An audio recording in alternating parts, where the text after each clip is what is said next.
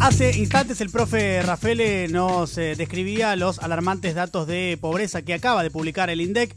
40,9% de los argentinos son pobres. Esto equivale a 18,5 millones de personas y 4,7 millones de argentinos son eh, indigentes. Eh, la cifra de por sí es abrumadora, es desoladora, pero también es fría, ¿no? Imaginen que detrás de eso hay eh, personas, hay literalmente 18,5 millones de personas eh, que son pobres y hay 4,7 millones de personas que están en la indigencia en la Argentina. Eh, el porcentaje de chicos de 0 a 14 años, contaba recién el profesor, aumentó a 56,3%. O sea que casi el 60% de los chicos eh, menores de 14 años son pobres en la Argentina. Y en un escenario que por supuesto no es lineal, ni necesariamente vaya a pasar eso, la pobreza puede llegar a aumentar. ¿Por qué puede llegar a aumentar? Bueno, porque está en puja un escenario eh, devaluatorio, eh, donde hay actores claramente que presionan al gobierno para que devalúe el gobierno es esto algo que no quiere hacer, no, quiere eh, devaluar, eh, y a partir de eso ha tomado algunas medidas que eh, son engorrosas, que incluso estuvieron mal comunicadas e incluso también mal instrumentadas, pero que apuntan, o al menos es el objetivo, independientemente de la evaluación que podamos hacer si es correcta o no, la medida apuntó a eso, ¿no? Apunta a frenar el escenario de evaluatorio. Pero está en tensión ese escenario, no está para nada eh, ganado el partido. En este momento, de hecho, está eh, peligroso ese, ese partido. Y es peligroso porque, claro, el escenario devaluatorio em, eh, necesaria y directamente en un país como la Argentina se traslada a precios, eso se traslada a inflación y ahí tenés un indefectible aumento de la pobreza. Es un escenario posible y no es algo que necesariamente vaya a pasar, pero está en el, en el tablero, está en el campo de juego esa posibilidad. Tenemos también, obviamente, eh, tensiones sociales, lógicas de la fenomenal crisis que estamos viviendo.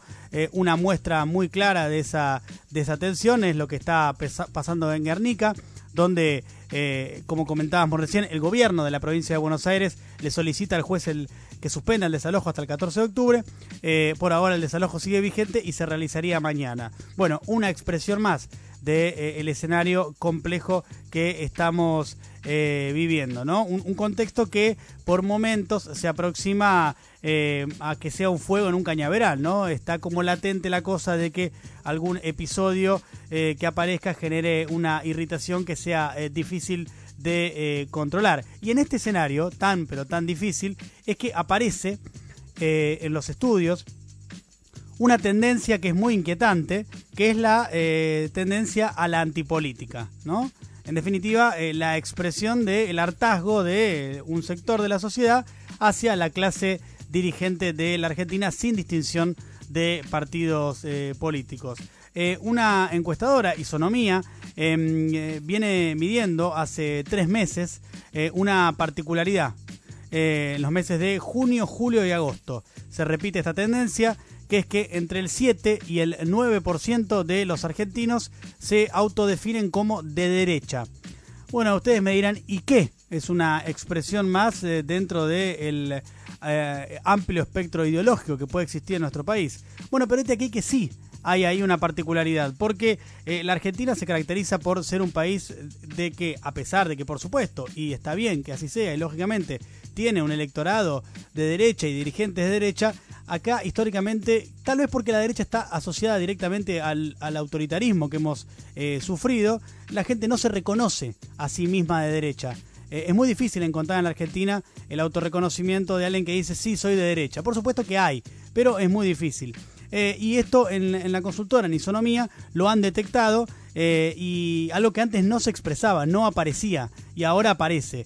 Eh, ¿Y por qué eh, podría preocupar eso? ¿Por qué podría preocupar que alguien se manifieste de derecha? Bueno, porque eh, en realidad la lectura que viene a posterior de eso es que em, lo que se está manifestando también es la lectura de la posible antipolítica, ¿no?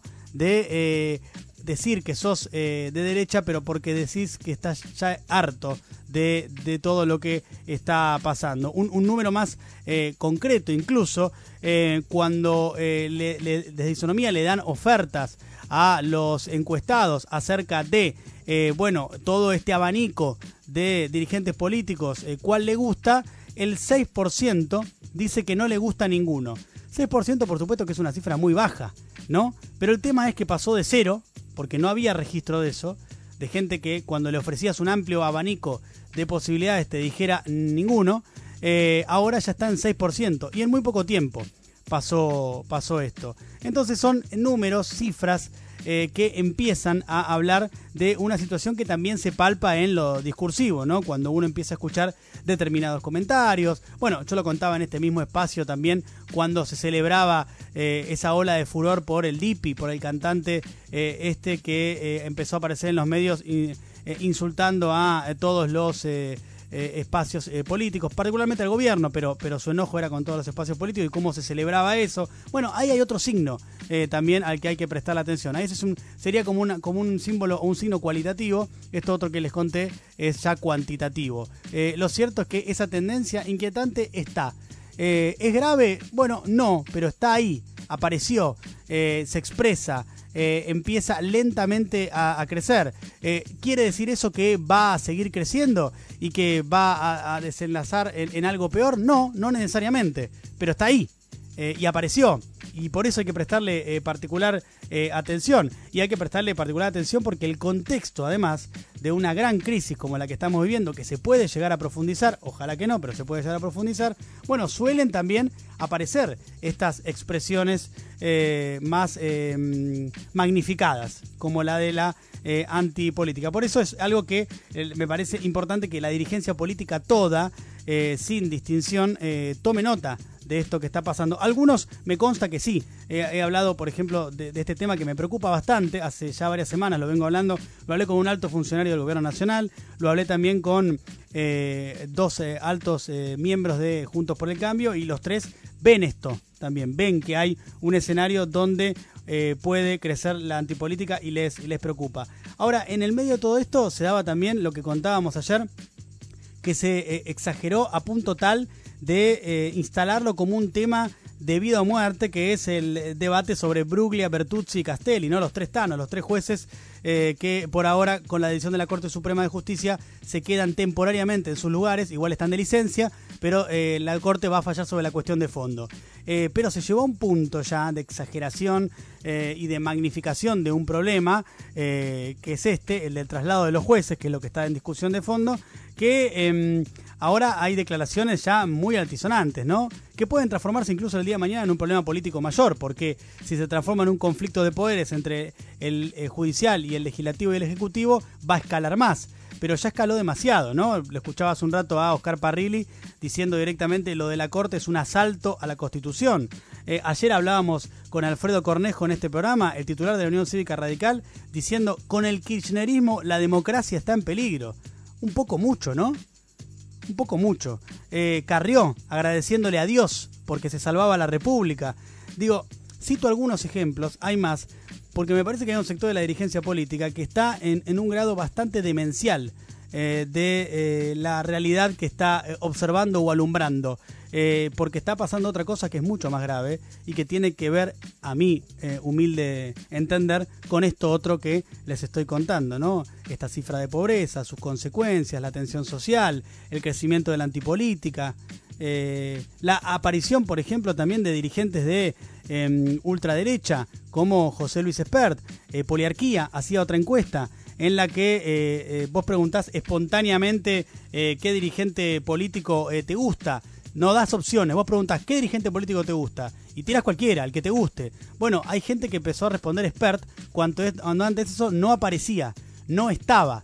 ¿Qué dice eso? ¿Dice mucho? No, por ahora no. Pero sí dice o indica o se puede traducir con que eh, aquella, ¿se acuerdan de aquella fenomenal crisis del 2001 donde eh, la izquierda, eh, por ejemplo, Zamora, ¿no? el dirigente de izquierda, logró canalizar esa, esa antipolítica también y representar a un sector de la sociedad que estaba harto de cierta forma de hacer política y lo veía él como, bueno, un tipo común que se tomaba el bondi, ¿no? Y todo eso. Bueno, ahora parece que la, ese sector que está tirándose hacia la antipolítica no lo ve ya en la izquierda, sino que lo ve en la derecha, esa eh, salida al eh, estoy harto de todos. Simplemente un punto de alarma. Hay una película, para cerrar, que me parece muy descriptiva eh, de, de, lo que quiero expresar, que es El huevo de la serpiente. Es una película de Ingmar Bergman, eh, director de cine muy conocido, seguramente muchos de ustedes lo conocerán y haber visto películas de él.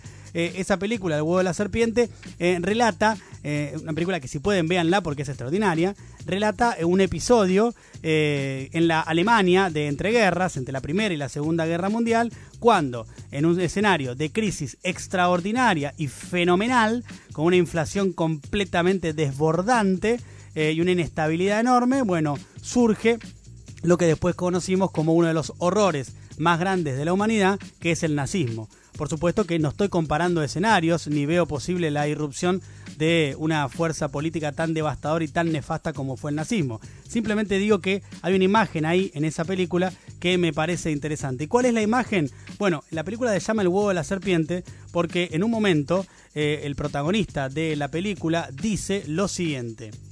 Cualquiera puede ver el futuro, es como un huevo de serpiente. A través de la fina membrana se puede distinguir un reptil ya formado. O sea, está ahí, el futuro está ahí, vos lo podés ver, ves que hay un reptil y que se va formando y en algún momento ese reptil puede nacer y puede salir del huevo. E, el reptil para mí es la antipolítica que empieza a asomar tímidamente. Ojalá toda la dirigencia política tome eh, nota de esto y ojalá que la antipolítica no se envalentone.